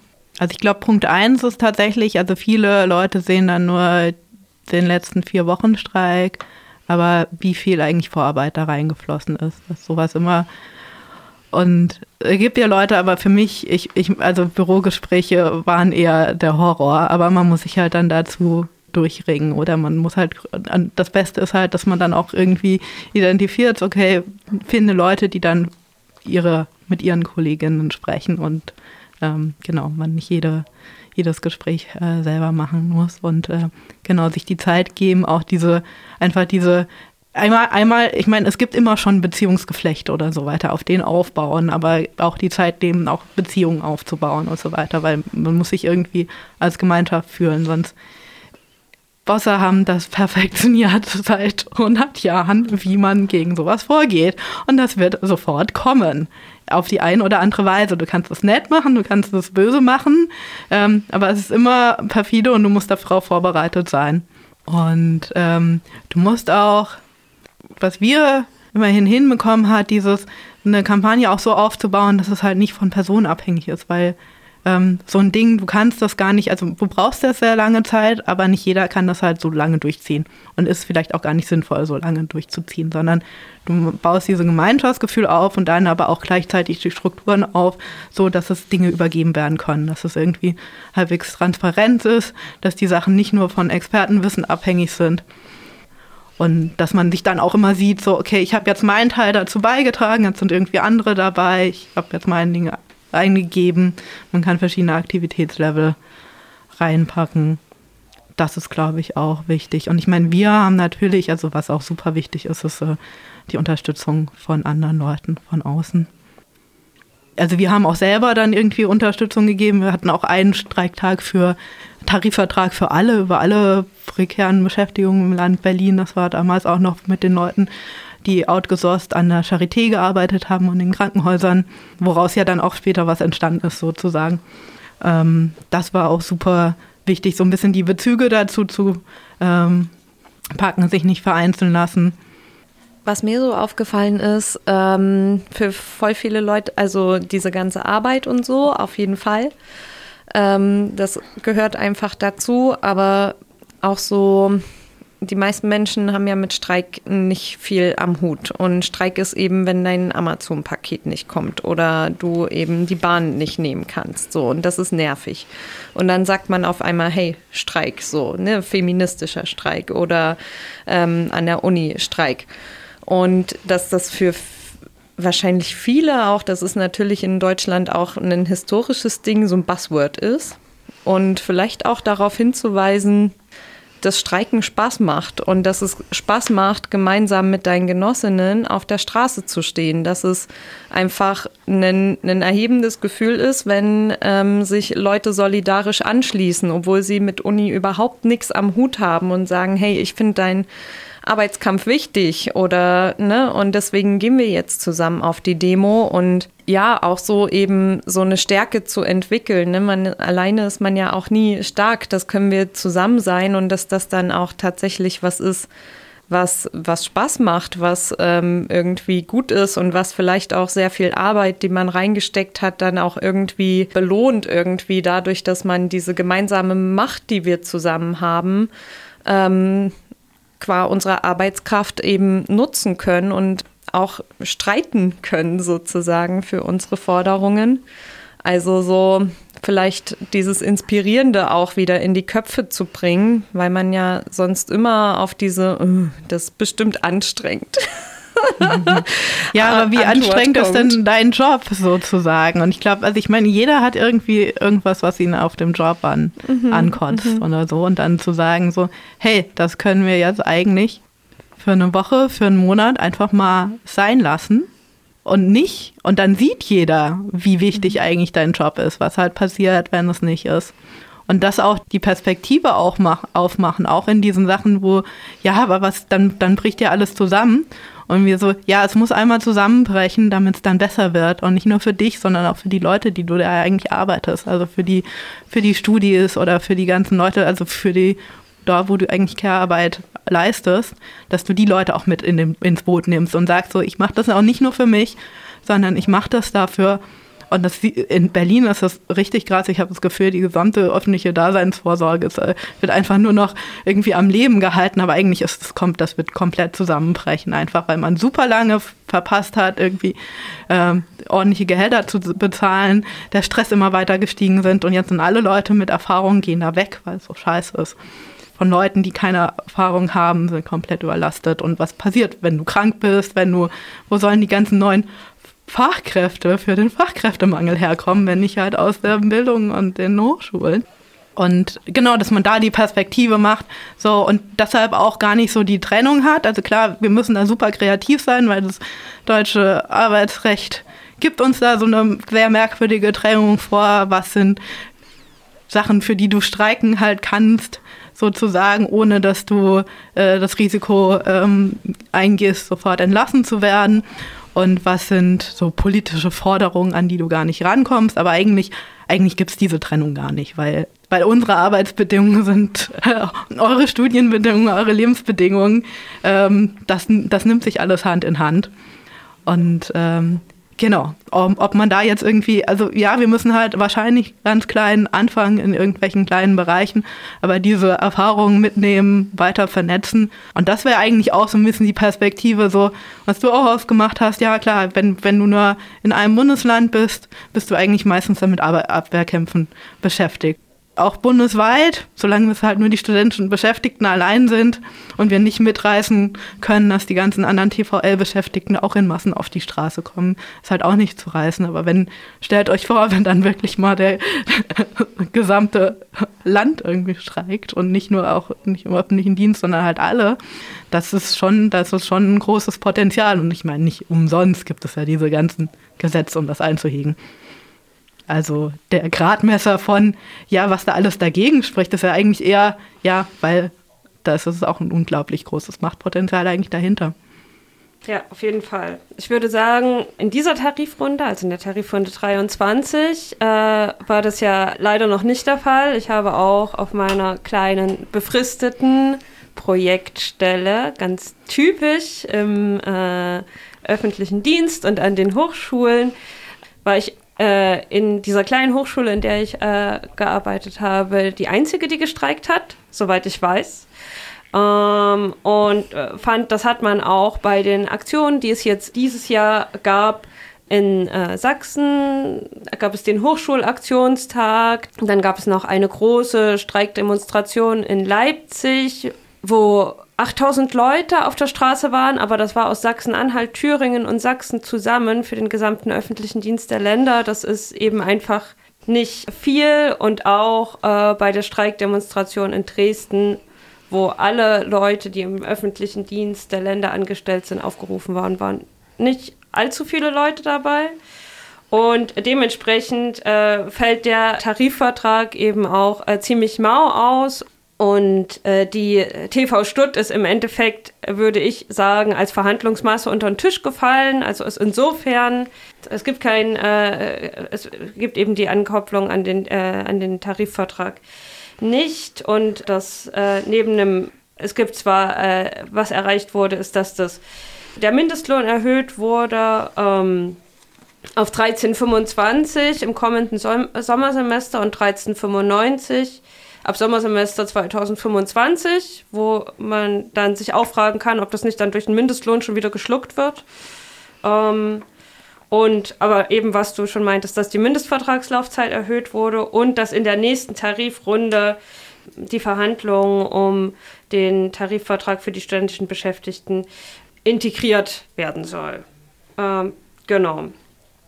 Jetzt äh, frage ich mich aber, also insgesamt, man hat gemerkt, da ist nicht so die Power dahinter. Ich habe auch ziemlich viel bei meinen Kolleginnen so Desillusionierung gespürt, mhm. auch äh, aufgrund von, wahrscheinlich weil die vorherigen Tarifverhandlungen, das kann ich nicht einschätzen, auch schon nicht so gut gelaufen sind. So dieses, genau, es bringt ja eh nichts und eine Solidarisierung auch dieser anderen Statusgruppen, die sozusagen ja schon den Tarifvertrag der Länder haben, war auch überhaupt nicht da. Wie kann man und meine Frage wäre, wie kann man auch so eine Solidarisierung, so eine Solidarisierung mit den, ähm, also dass sich andere an der Hochschule Beschäftigte da auch dafür einsetzen, dass die studentischen Beschäftigten da auch endlich unter den Tarifvertrag fallen. Darf ich da mal reingrätschen? Ich sehe das überhaupt nicht, ehrlich gesagt. Also weil alle anderen Statusgruppen an diesen Hochschulen sind genauso schwer zu organisieren wie die Studis, beziehungsweise noch schwerer. Und ich weiß nicht, ob ich da nicht eher auf andere Branchen mhm. tatsächlich setzen würde oder also ich weiß nicht, ich hatte so einen Gedanken, ich hatte beim Recherchieren, irgendwie war ich mal kurz auf der Seite vom FZS, das ist der freie Zusammenschluss der Studierendenschaften, und da habe ich irgendwie so einen Artikel gefunden, wo sie sich mit dem, GD, mit dem vorletzten GDL-Streik irgendwie solidarisiert haben. Ähm, so mit der Begründung, naja, also hier geht es ja sozusagen um unsere künftigen Beschäftigungsbedingungen. Also wir als Studierende, ne? also jetzt nicht alle, aber die, die vielleicht potenziell sozusagen mal später in, in dieser Branche arbeiten. Und mit dieser Begründung könnte man ja sagen, eigentlich Studierende sind so eine super große Schwungmasse eigentlich. Und die Frage ist, warum passiert es eigentlich nicht, dass sie sich nicht viel mehr, was in Frankreich, glaube ich, passiert, mit solchen Streiks solidarisieren? Mhm. Und dann im Gegenzug vielleicht da auch eine Solidarisierung erfahren, wenn sie selber ne, in, also in solche Kämpfe gehen. Und aber ich, ich weiß auch nicht, das ist, glaube ich, auch ein langer Weg in Deutschland, weil das irgendwie einfach nicht so nicht so gebräuchlich ist, sich einfach sozusagen random mit irgendeiner Branche zu solidarisieren, obwohl es eigentlich total Sinn ergeben würde. Es ist ja auch immer die Frage, also ich gehe immer gern von, von mir aus und meine Forderung, also ein Tarifkampf, äh, um den durchzuhalten, ist so eine Solidarisierung extrem wichtig. Aber ähm, ich muss den selber anstellen und dann kann ich mich mit anderen solidarisieren. Und dann hast du auch erst, also wenn du dich selbst organisierst, also ich würde eigentlich immer die anderen Beschäftigtengruppen dazu auffordern, sich selbst zu organisieren, nicht sich zu solidarisieren. Natürlich kannst du immer sagen, ja, manchmal ist es ja ganz gut, du hast hier irgendwelche Briefe, die kannst du unter, unterschreiben oder so weiter. Aber eigentlich, was du, wo wir hinkommen müssen, okay, jede, jede Gruppe muss sich selbst ähm, organisieren oder wir müssen einfach die gesamte Uni organisieren.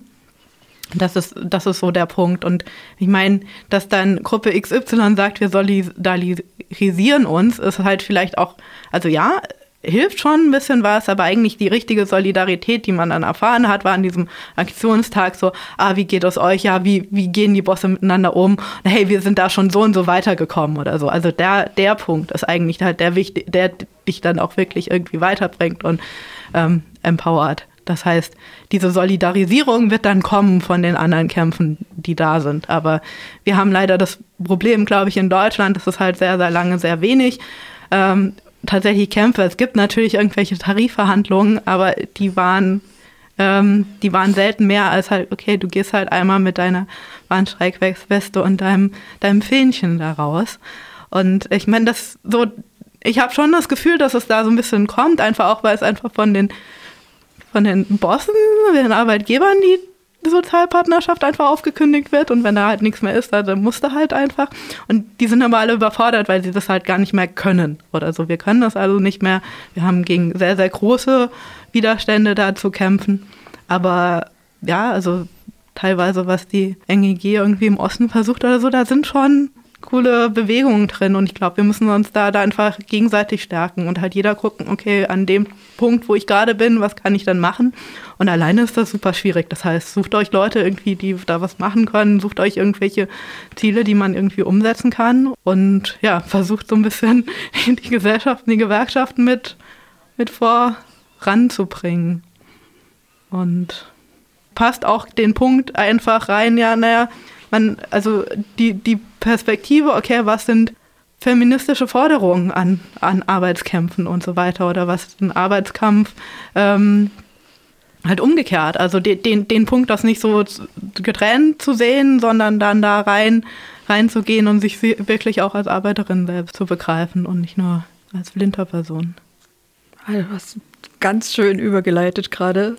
Hm. Vielleicht können wir auch noch mal über äh, die Frage reden, wie was ist denn jetzt eigentlich an so einem TV-Stutt-Streik hm. äh, oder an so einer Forderung eigentlich feministisch? Und da hatte diese, diese Studie, die Lotta vorhin schon erwähnt hat, jung akademisch prekär, ich weiß nicht in welcher Reihenfolge, die hatte da schon so ganz schöne Sachen rausgefunden. Also, das heißt schöne Sachen, eigentlich dramatische Sachen, nämlich äh, solche Sachen wie, naja, ähm, an diesen Hochschulen, diese Jobs, die werden ja oft auch so unter der Hand vergeben und oder manchmal werden sie auch ausgeschrieben und dann ist es aber schon so ein bisschen eindeutig, nicht unbedingt auf Geschlecht bezogen, aber zum Beispiel auf so Herkunft, ähm, also sowohl Klassenherkunft als auch mhm.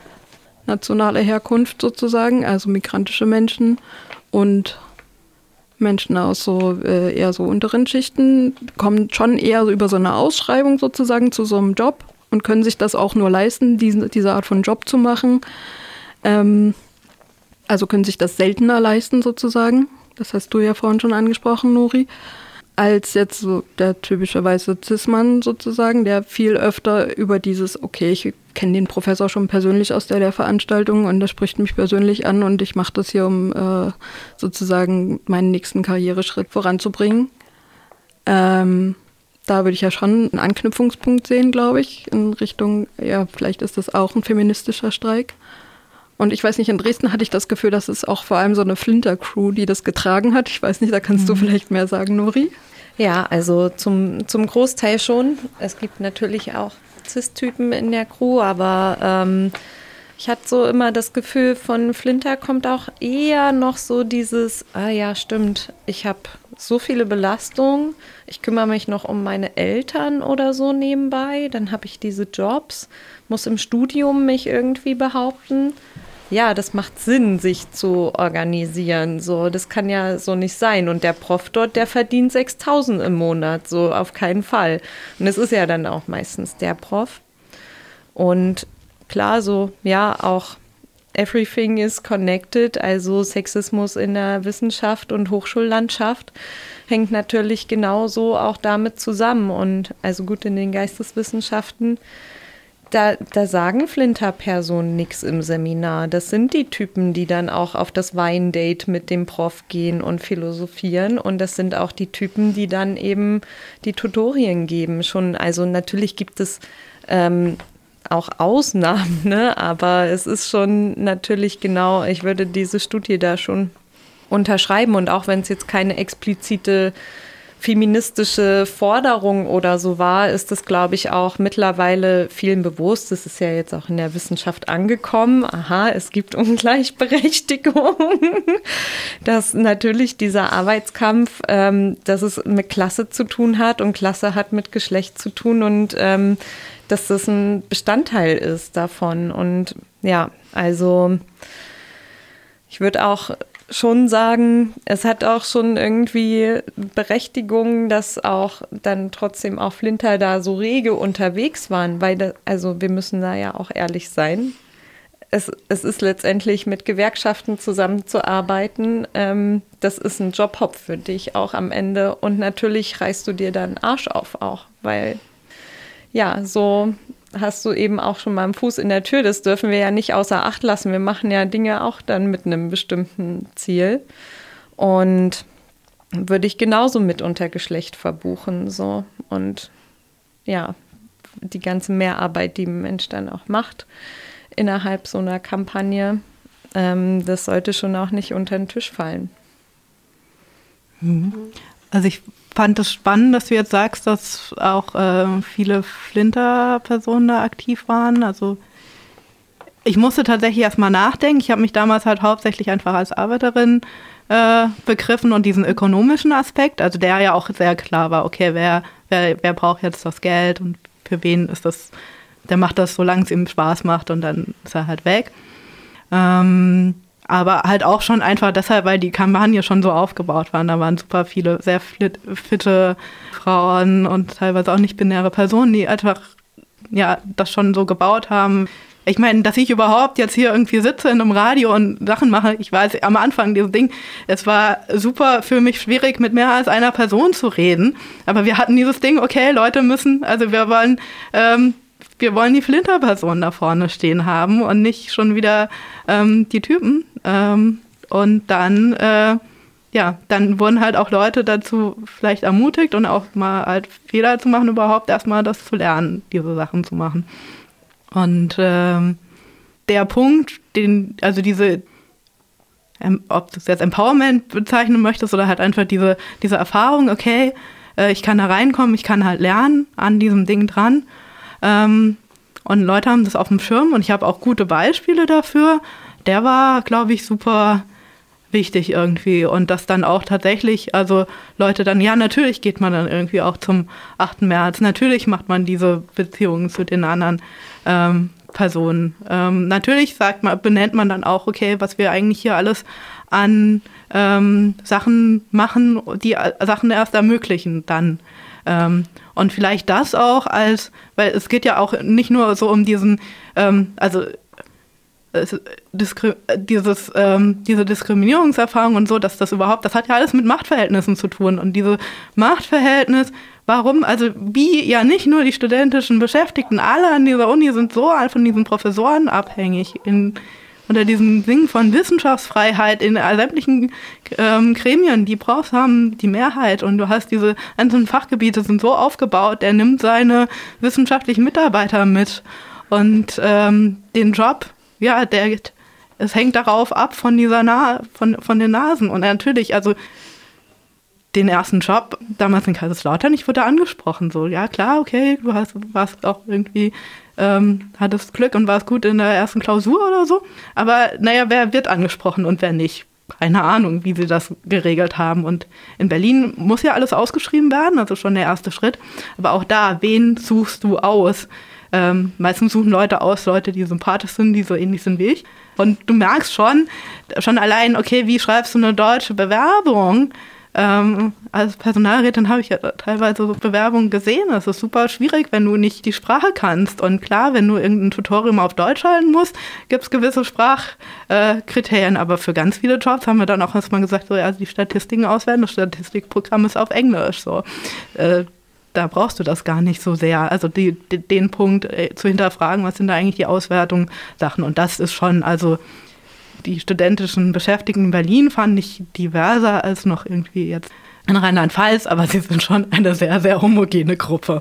Ähm, da würde ich mich auch nicht ausschließen. Also so, das merkst du schon, was das ähm, für Leute sind. Und wenn du, wenn du anfängst, aber halt an, an einem Rädchen in diesem Betrieb zu machen und die Machtfrage stellst und dann dieses Ding und ähm, ja, okay, also und es geht ja nicht nur darum, ja klar, man kann, man kann jetzt feiern wie Berlin, ja, wir sind jetzt bei den Neuberufungen bei 50-50 von der Geschlechterquote. Aber dann hast du halt auch nur innerhalb dieses eines patriarchalen, man könnte auch sagen feudalen Systems, hast du einfach nur Austausch von, von Leuten, die dann teilweise das auch sich auch nur leisten können, weil zu Hause irgendjemand für die dann ähm, schlecht bezahlt die Kinderarbeit und den Haushalt macht. Ähm, Du kommst auch nur auf so eine Stelle, in dem du mhm. das Patriarchat vorher eingeübt hast. Ja. Das heißt, diese Professorinnen, die sind ja. überhaupt keine Hilfe. Genau, also so der, genau, der, der, der Punkt ist so, klar, ähm, jede, jede Stelle, die irgendwie mit einer Professorin besetzt mhm. ist, ist gut, aber das wird das Problem nicht lösen. Und da, da muss, muss man irgendwie ran und klar, also meine Hoffnung ist halt, wenn du, wenn du anfängst, das in irgendwie einem Punkt halt irgendwie anzugreifen und dann merkst auch von den, von den Reaktionen, die da kommen und die Leute erfahren das dann am eigenen Leibe, was es eigentlich heißt, das zu machen und dann kriegst du sie vielleicht auch noch viel eher dazu, das zu hinterfragen, was ihm dann die ganze Zeit erzählt wird von, der muss einfach nur äh, schön eine Klappe halten und dann hier arbeiten und so weiter. Und äh, da hast du ganz viele studentische Beschäftigten, ähm, die weiblich gelesen sind, die Kaffee kochen können für den Prof. Ja. Und dass man eben, äh, dass es eben so äh, Verbesserungen sind und vielleicht auch eine kleine Verbesserung, für die man aber kämpfen muss und für die man, wie du ja gesagt hast, sehr, also auch einen langen Atem haben muss. Ähm, und aber eben, ja, genau, dass eben diese, äh, diese studentische Beschäftigung eben nicht was ist, was man sich auch leisten können muss. Mhm. Ähm, und dass dadurch eben vielleicht äh, ein bisschen äh, weniger homogen wird, aber gesehen in halt irgendwie einem großen Ganzen. Ich fand das auch sehr, äh, sehr wichtig, dass halt alle an ihren, ähm, in ihren Bereichen sich weiter organisieren und kämpfen müssen und das nur als ein Teil von einem großen Ganzen gesehen werden kann eigentlich. Genau. genau. Also du brauchst beides. Du brauchst die große Perspektive, weil sonst entgeht dir irgendwann auch so der, die Motivation, diesen kleinen Kampf zu führen.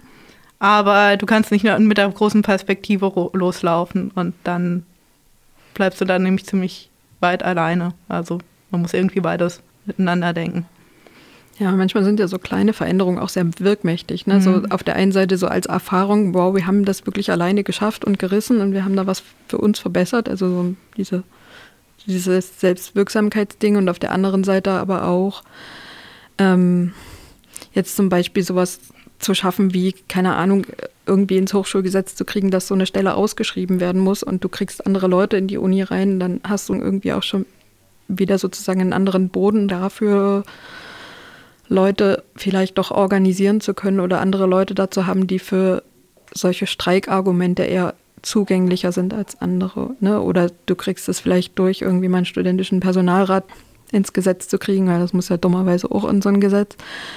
Ähm, weil das schien mir auch wichtig in Berlin auf jeden Fall, also dass das durchgekämpft wurde, weil das sozusagen irgendwie auch so ein zentraler Anlaufpunkt ist für Organisierung und gleichzeitig, was weiß ich, einen Zugang zu Kommunikationsmitteln, eine Information über Arbeitsrechte und so weiter. Ne? Dann guckt da nochmal jemand bei der Einstellung drauf und solche Sachen, was ja super wichtig ist, irgendwie, um irgendwie überhaupt so ein Bewusstsein dafür, dass es überhaupt Arbeit ist unter es, die Leute zu kriegen. Es ist auf jeden Fall ein Machtmittel. Also ich meine, idealerweise braucht man es gar nicht, weil man einfach so stark ist, dass man es halt direkt durchsetzt, weil es hat natürlich auch immer so ein Stellvertreter-Ding. Aber genau, solange du es nicht hast, ist es auf jeden Fall ein Machtmittel, das man benutzen kann, wo man dann aber auch gucken muss, weil du wirst dann, wirst dann auch schnell gerne dafür benutzen, dass du die Ruhe hältst in, bei den Beschäftigten, weil mhm. du bist ja mhm. jetzt im Gespräch mit dem Präsidium und willst deine Rolle nicht ver äh, verlieren. Genau, aber auch da einfach, einfach gucken, was es, was es halt so gibt und tatsächlich auch die, die Machtfrage stellen. Ähm, was, was können wir benutzen, um das, das so durchzusetzen? Du hattest vorhin gesagt, dass äh, es wichtig ist, da eine Gewerkschaft im äh, Rücken zu haben, die dann auch bereit dafür ist, sich, äh, dass sich äh, die Beschäftigten oder die Streikenden weiter radikalisieren. Kannst du erzählen oder auch du noch, welche Rollen Gewerkschaften in den Auseinandersetzungen, an denen ihr beteiligt wart, gespielt haben? Mhm. Genau, ich würde gerne, glaube ich, tatsächlich erstmal eine Lanze brechen für die zwei Gewerkschaftssekretäre, die uns da begleitet haben. Also weil, also es, natürlich, also ich habe auch sehr andere Erfahrungen gemacht und das Problem ist natürlich, dass du sehr, sehr darauf auch da sehr von abhängig bist, wen du bekommst. Aber die zwei haben sich echt die Mühe gemacht, sich auf das Abenteuer einzulassen, die uns sehr, sehr viel, wir haben im Vergleich zu anderen Tarifkampagnen, die ich mittlerweile mitbekommen habe, super viel selbstständig entscheiden dürfen, engagieren können. Es war wirklich dieses Ding so, es gibt nicht die Gewerkschaft und wir, sondern wir sind die Gewerkschaft. Das ist eigentlich das, was wozu es kommt. Ähm, was man natürlich schon gemerkt hat, wenn es dann so um Streiken geht, ähm, bei Gewerkschaften, die sind auch wegen diesem Tarifvertrags Gesetz und so weiter, die, die haben dann ein starkes Eigeninteresse, dass, du nicht, dass es nicht eskaliert. Und dann warst du, waren wir gar nicht so sehr mit den Gewerkschaftssekretären, sondern mit den innergewerkschaftlichen Gremien ähm, dran und natürlich halt super viel auch gar kein Verständnis dafür, was sind Realitäten von studentischen Beschäftigten, dass ein Streiktag, wie gesagt, das hilft überhaupt nichts, dass ein Tag, eine Woche oder so, das Minimum ist, was man machen muss, damit alle abgedeckt sind. Ähm, das da bewusst zu machen oder so und die auch dieses gegenseitig gewöhnen, okay, was für Studis, was heißt eigentlich Gewerkschaft, sich als Arbeiterin zu wenigsten umgekehrt für die Gewerkschaften, okay, was heißt halt auch, dass Studis alles nochmal zehnmal diskutieren müssen oder so. Ist ja schon ein anderes äh, Klientel. Und ähm, genau, sich halt daran äh, aneinander zu gewöhnen. Und da hatten wir echt Glück mit dem meinen Gewerkschaftssekretärin. Ähm, was du halt schon merkst, ist dieses irgendwann, okay, es gibt einen sehr großen Wahrnehmungsunterschied zwischen, okay, den Leuten, die da irgendwie verhandeln und die am unten kämpfen und so weiter. Und das, ich habe jetzt auch schon mal, ich habe in anderen Arbeitskämpfen jetzt auch schon die Verhandlungsposition eingemerkt. Und das ist natürlich, du hast einen ganz anderen Blick. Du musst halt alle im Blick haben, nicht nur die Leute, die halt gerade streikbereit sind, sondern vielleicht auch die ganzen anderen, die nicht dabei sind und gucken, wie das, wie das passt. Aber auch dieses, es ist halt einfach eine Riesentrennung zwischen den beiden Dingen. Und das halt zu überbrücken und viel mehr zu sehen und nicht nur diese, diese Sachen, also wir versuchen ja jetzt mit, okay, wir, wir befragen euch, aber ähm, irgendwie durch eine Befragung irgendwelche Hoffnungen zu erwecken und die dann noch bis kurz vor knapp, ja, wir wollen das durchsetzen und dann, ah nee, jetzt äh, müsst ihr euch damit zufrieden geben. Also das nimmt Leute nicht ernst. Und ich glaube, da ist ein viel, viel größeres Umdenken mit, ihr habt ob das studentische Beschäftigte sind oder andere Leute, wir haben, das sind erwachsene Leute, die haben so viel Erfahrung in ihren Jobs, die sind, die können sehr viel machen. Ähm, verwaltet die nicht weiter, sondern lasst die selber machen und gibt denen auch dieses Ding und gibt denen auch ehrliche Rückmeldung, was möglich ist und was nicht.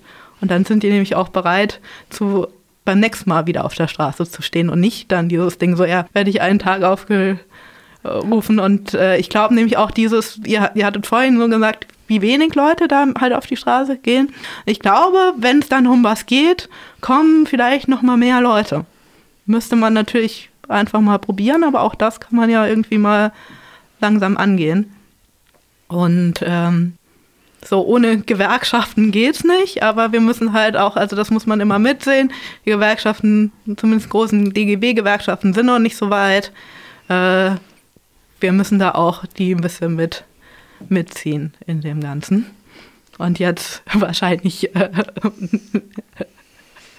die sehr desillusionierenden Erlebnisse von der diesjährigen Tarifkampagne. Ja, ähm, na, die Meinungen sind ja gespalten auch drüber. Also für die einen ist es ein Erfolg, andere waren eher enttäuscht über die Ergebnisse.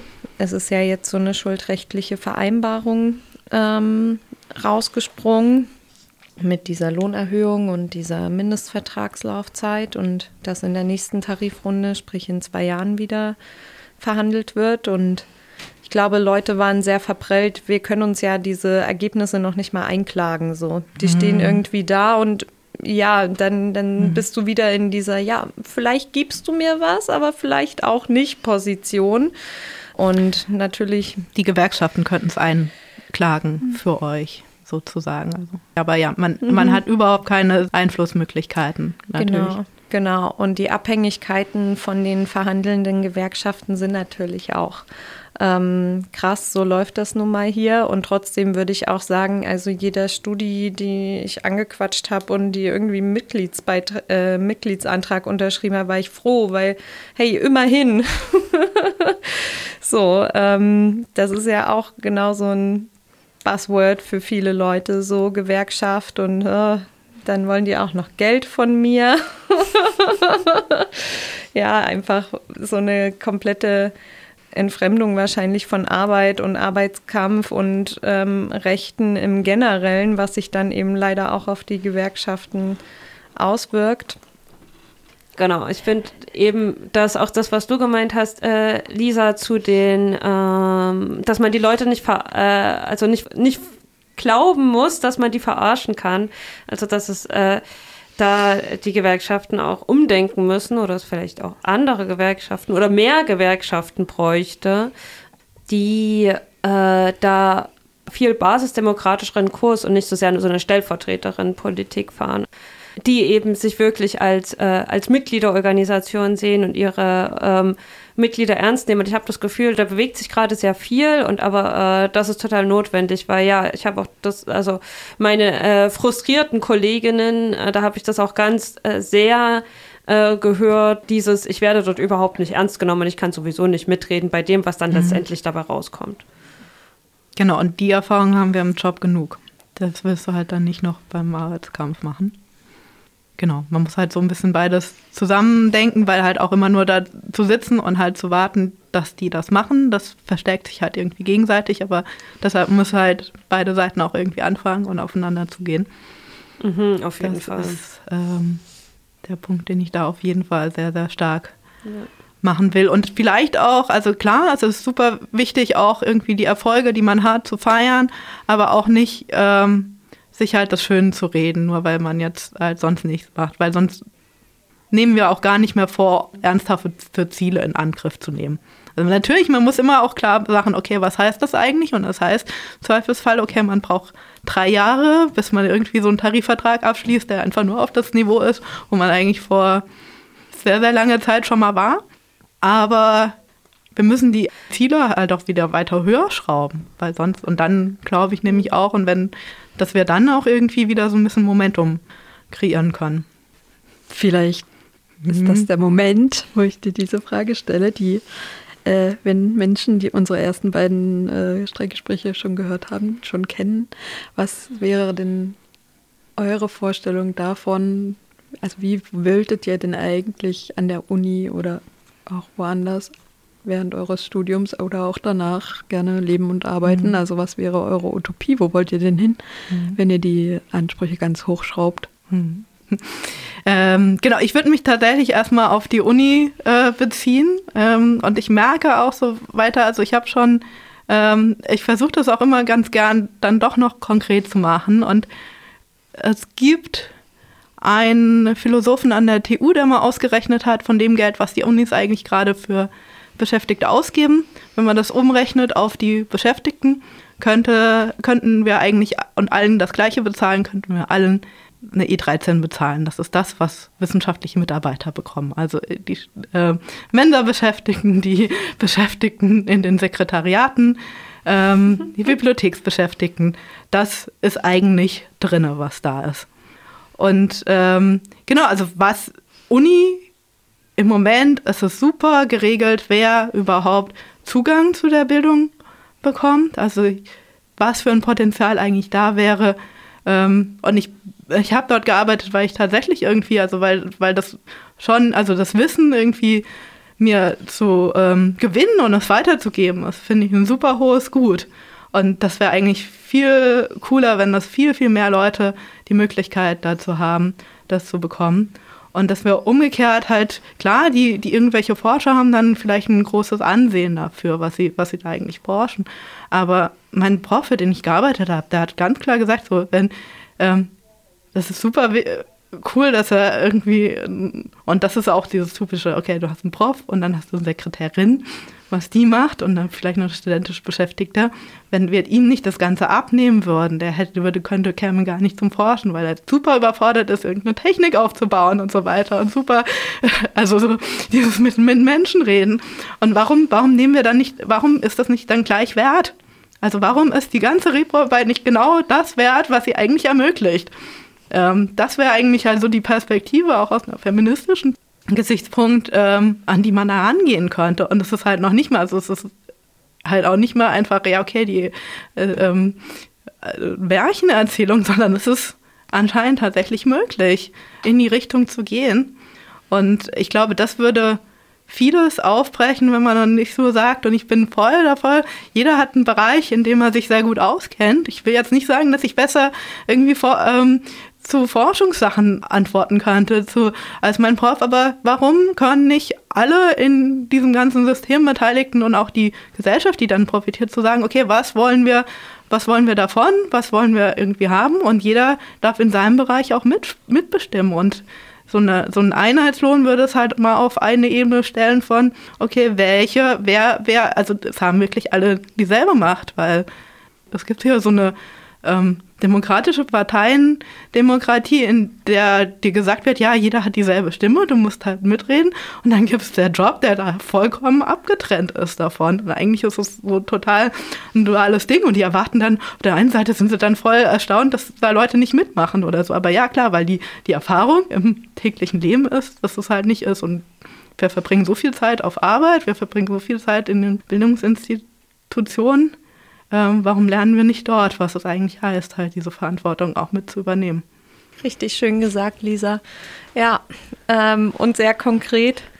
Ich würde sagen, auf der unkonkreteren Ebene wünsche ich mir zum Beispiel von meinen Kommilitonen, dass sie endlich checken, dass Kapitalismus keine Option mehr ist. Ähm, und ich glaube, dann wird Streik auch zu einem ganz anderen Mittel erkannt. Also ich meine, die Logik ist ja schon simpel.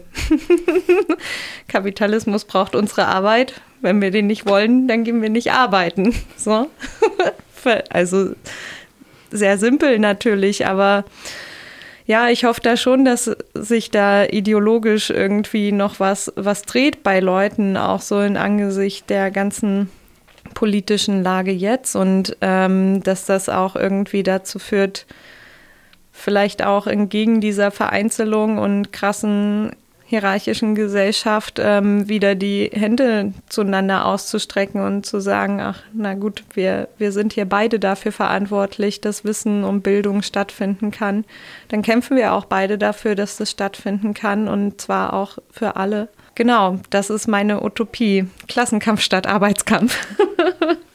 Was ich äh, dabei ganz wichtig finde, also letztendlich diese dass es nicht mehr, also meine Utopie wäre, dass Geld einfach nicht mehr diese Rolle spielt. Ne? Also dass Leute das machen, was sie können und leben können, äh, wie sie wollen und was sie, äh, äh, wie sie brauchen und das nicht für Geld machen müssen, sondern eben, was sie interessiert und aber das ist natürlich, was sie interessiert, was sie gut können. Und das ist natürlich sehr weit weg, aber äh, aktuell würde ich sagen, dass ich einen ganz äh, wichtigen Part dabei finde, auch, ich habe das äh, an der Uni festgestellt, es gibt entweder die Leute, die in äh, Teilzeit arbeiten und dann noch einen Job haben, äh, ähm, weil sie sich anders nicht leisten können und damit den Kopf voll haben oder die Leute, die sehr zentrale Positionen dort haben, also an der Hochschule, wo ich war, war das so, sehr zentrale Position machen und 40 Stunden gehen und äh, dann letztendlich sagen, okay, ich habe meinen ganzen Kopf voll Arbeit und äh, mit den Argumenten und so weiter kann ich mich gar nicht auseinandersetzen.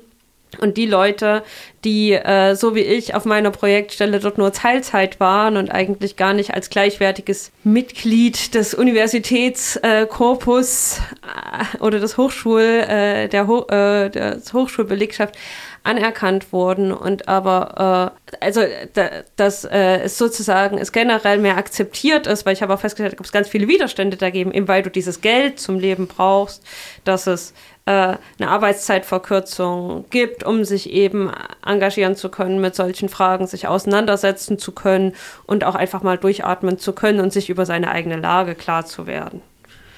Das wäre so meine Utopie. Toll, jetzt haben wir gleicher Lohn für alle, Bildung für alle, Arbeitszeitverkürzung und zwar radikal und die Erkenntnis, dass Kapitalismus nichts mehr taugt. Toll. Ich bin begeistert. Ich freue mich auf diese Zukunft. Ja, zusammen. Ja, mit euch. Äh, vielen Dank für dieses wunderbare Gespräch. Und äh, ja. ich, ich sag Tschüssi. Ja, ja. Danke euch dass wir hier so zusammengekommen sind. Danke fürs Möglichmachen und die Einladung. Danke euch.